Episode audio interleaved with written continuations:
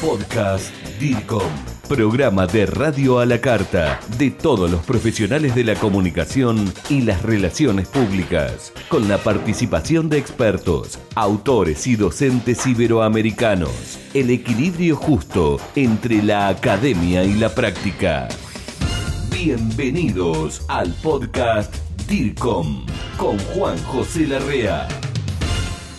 ¿Qué tal? Muy bienvenidos. Soy Juanjo Larrea para este podcast DIRCOM que de todo corazón y vocación y pasión por la comunicación vengo haciendo desde hace unos años en aporte a este movimiento DIRCOM iberoamericano. En este momento tengo el gusto de presentarles a una colega que también cuando se la escucha hablar imparte pasión por lo que hace. Estoy hablando de la argentina Marisa Ramos, quien es licenciada en Ciencias Políticas, entre otras tantas cosas, máster en Comunicación Política por la Universidad Complutense de Madrid. Marisa, ¿cómo estás? Juanjo Larrea te saluda. Muy buenas tardes, Juanjo. Muchísimas gracias por esta oportunidad y por la presentación que me hiciste. Estamos en la República Argentina, ambos en la ciudad de Buenos Aires. Son casi las 3 de la tarde en la Argentina, con una temperatura que no sabemos si es verano o invierno. No sabemos si es verano o invierno por los vaivenes climáticos que estamos teniendo en Argentina. Quiero hablar con Marisa Ramos porque ella también va a ser una de las ponentes en la Cumbre Mundial de Comunicación Política que se avecina los, desde el 15 al 17 de mayo y es uno de los temas que a mí me llama la atención y me gustan. No se hablan mucho de estos temas que te voy a comentar ahora, no se habla mucho con aquellos que saben de estos temas. Estoy hablando de un tema en particular que es el cual va a hablar eh, Marisa Ramos, que tiene que ver con la preparación en un debate y las estrategias que tienen que ver también con el post-debate. En Twitter somos arroba revista DIRCOM. En la preparación le llama ella preparación del ring y repercusión mediática. Marisa, ¿vas a hablar de la importancia que tiene un debate de candidatos políticos televisivos? Exacto, porque ya se cumplieron más de 50 años desde aquel primer debate televisado entre John Fitzgerald Kennedy y Richard Nixon, y la verdad que mucho se pudo aprender desde entonces, pero hay un nuevo escenario de las redes sociales y también es importante tenerlo en cuenta. Vos sabés que siempre recuerdo eh, de distintos debates cuando, no sé, un candidato miró la hora y eso repercutió. ¿Es tan así, Marisa, vos que estás en este tema, es tan así, un gesto puede cambiar una elección o puede repercutir muchísimo en el voto del electorado? Está discutido académicamente cuál es la incidencia directa sobre el votante. Lo que sí podemos decir que confluyen una serie de factores que hacen que es necesario estudiar la comunicación no verbal del candidato, ver dónde está dispuesto, cómo responde a las preguntas en el tiempo acotado, etcétera. Son muchos los factores que se tienen en cuenta para realmente saber cómo puede llegar a incidir desde ya que ningún debate es decisivo, pero sí es influyente a la hora de eh, ver la repercusión que posteriormente puede tener en el día del comicio. Marisa también es miembro de la Organización de Consultores Políticos en Latinoamérica. Marisa, eh, si, si, uno tuviera que tener en cuenta qué aspectos se negocian previamente a la celebración del debate, ¿qué dirías? Y yo más o menos tengo por experiencia y por academia alrededor de unos 10 ítems, desde cómo se eh, dispone el set, dónde se ubican los candidatos, si los bloques temáticos ya van a estar definidos o no. Imagínate que un candidato puede tener un tema de predilección o tema clave para su campaña. Si ese tema es parte de un bloque temático, pues ya cuenta con una ventaja de instalarlo al tema. Otra de las cuestiones, si la, el auditorio va a participar a través de preguntas o no, cuáles van a ser los planos de las cámaras, la temperatura del set. Si uno recuerda aquel debate de Nixon sudando, el sudar puede significar nerviosismo. Eso fue lo que los televidentes en 1960 percibieron. Entonces son, como te digo, alrededor de una decena de ítems que se negocian previamente entre las partes. ¿Cuáles son las partes?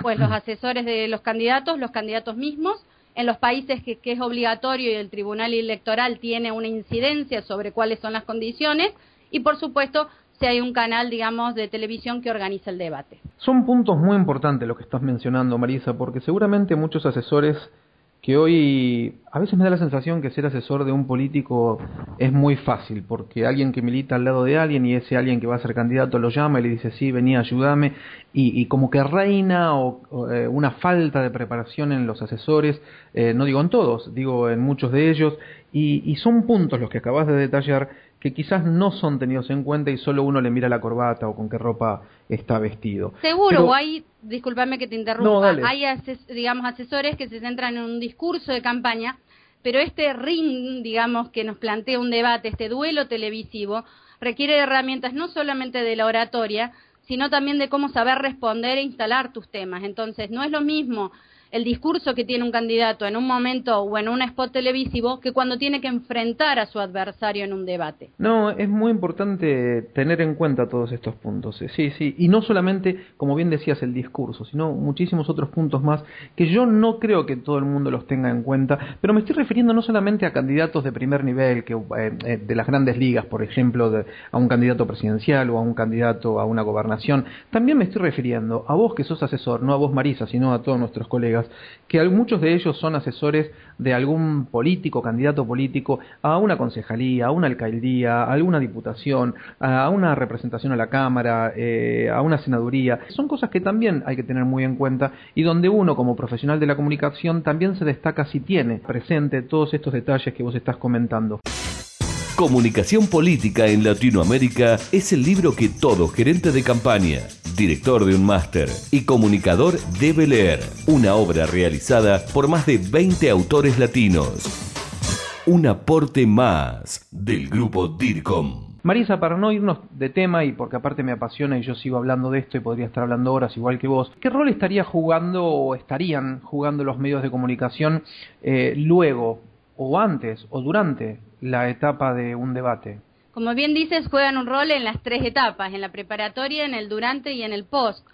Si hablamos de los medios tradicionales, ya de por sí en los medios tradicionales, toda la preparación de un debate y su celebración tiene ingredientes interesantísimos, toda la, cobertura previa, eh, ver si van a poder influir en la agenda mediática, etcétera. Pero posteriormente, que es la etapa que también voy a incluir en la ponencia, es toda la repercusión de la nueva entrada de las redes sociales. ¿Por qué? Porque el debate, digamos, eh, por la audiencia que lo va siguiendo en vivo, ya va tuiteando, vaya, vaya creando hashtag, va logrando que uno siga escuchando al candidato según lo que viene tuiteando, ¿no? Y posteriormente, aún es más, cuando CNN en inglés en la última elección el año pasado digamos, en el debate entre Joe Biden y, digamos, eh, que acompañaba a Obama y por otro lado Romney, lo que hicieron es un reality check, que es ver tras las declaraciones del candidato a presidente o vice, según corresponda, si habían, digamos, dicho la verdad sobre la creación de impuestos, de creación de puestos de trabajo, etcétera. Todo eso se midió al instante y también, digamos, incidió en la opinión pública sobre cómo son las declaraciones. No es lo mismo decir creció con mi gobierno un 10% la tasa de empleo, a que luego un analista pueda decir si eso es verdad o no, o es verdad condicionada a un tipo de medición por estados, etcétera. Entonces, los medios de comunicación juegan un importante rol. Lo que pasa es que han entrado nuevos medios y ellos también van a confluir en hacerlo más interesante y crear un estado de opinión pública. Sí, y qué importante, como decías vos, el tema de que ahora entran en escena las redes sociales y el, el, el, real time, ¿no? todo en el tiempo real, ¿no? Porque no solamente televisión, radio, diario, papel, sino también lo que está sucediendo en el momento y cómo la gente va comentando, cómo los creadores de contenido van hablando sobre lo que están viendo en ese momento. Tenés razón y qué bueno que no estés diciendo todo ahora, porque les reitero, Marisa Ramos va a ser una de las ponentes en la Cumbre Mundial de Comunicación Política que se realiza del 15 al 17 de mayo del 2013 y va a estar seguramente con una un auditorio bastante completo, porque este es un tema del cual vos, vos eh, estés donde estés, necesitas tener en cuenta, porque como bien decía Marisa, para el antes, durante y el después de un debate, y porque si bien tal vez no decide una elección, sí juega un rol muy, muy preponderante. Grupo DIRCOM habla de comunicación en español. ¿Por qué resulta tan importante ganar el post-debate, Marisa? Porque mucha audiencia no lo ha seguido en vivo. Imagínate que aunque suele, digamos, tener, digamos, prime time y mayor audiencia los canales cuando emiten un debate, no ha sido, digamos, todo la, la, masa electoral la que lo ha seguido en vivo. Pero posteriormente vos vas a entrar a tu correo electrónico y vas a recibir alertas de los medios, etcétera, sobre quién lo ganó, quién tuvo, digamos, mayor, eh, eh, digamos, tweets, eh, menciones. Pues fíjate que en la elección, digamos, de, de Obama-Romney, el hashtag era no more for years, no más cuatro años. Ya eso te estaba diciendo, obviamente, una posición desde los republicanos opositora a Obama. Entonces, vos te vas a quedar finalmente con el análisis y los comentarios posteriores si no fuiste capaz de analizarlo por vos mismo al debate. Importantísimo, ¿por qué resulta tan importante ganar el, el después del debate, el post-debate? ¿Qué estrategia vas a tener para todos aquellos que tal vez no vieron el debate? ¿Qué estrategia o táctica comunicacional dentro de mi estrategia voy a tener para llegar a aquellos que no lo leyeron y que no sean influenciados por la oposición? ¿no? Para terminar, Marisa, y no te quiero robar mucho tiempo, solo decinos, ¿qué campañas vas a estar analizando en la, en la ponencia que vas a dar? Bueno, Estados Unidos, digamos, por ser el primer debate televisado, es por excelencia por donde comienzo, ¿no? Analizando los debates en Estados Unidos. Pero como sé que también va a venir mm, personas, digamos, del resto de la América Latina, el año pasado hubo elecciones en México, así que vamos a analizar, digamos, la, la elección que tuvo cuatro, digamos, contendientes, que es también una particularidad porque de Estados Unidos estamos acostumbrados a tener dos personas debatiendo. Así que bueno, vamos a hacer mención a México y vamos a hacer mención también a países como Argentina, donde el debate no está instalado y donde parecería ser que el candidato que va ganando en las encuestas no le conviene arriesgarse a este debate televisivo. Fenomenal, va a ser muy linda tu, tu ponencia, estoy seguro porque ya con todo lo que dijiste entusiasma, a mí me, me nacieron reflexiones gracias a tus palabras y, seguramente voy a aprender mucho de, de, escucharte ahí Marisa, te agradezco mucho este tiempo que nos dedicaste, imperdible va a ser tu ponencia eh, ¿Cómo hace aquel que ya, eh, al escucharte, desea, antes de tu ponencia, mm, contactarse con vos para comentarte, aportarte, consultarte, preguntarte, etcétera? ¿Hay un Twitter, un Facebook, un mail? ¿Qué te gustaría dar para que estén en contacto con vos en la previa?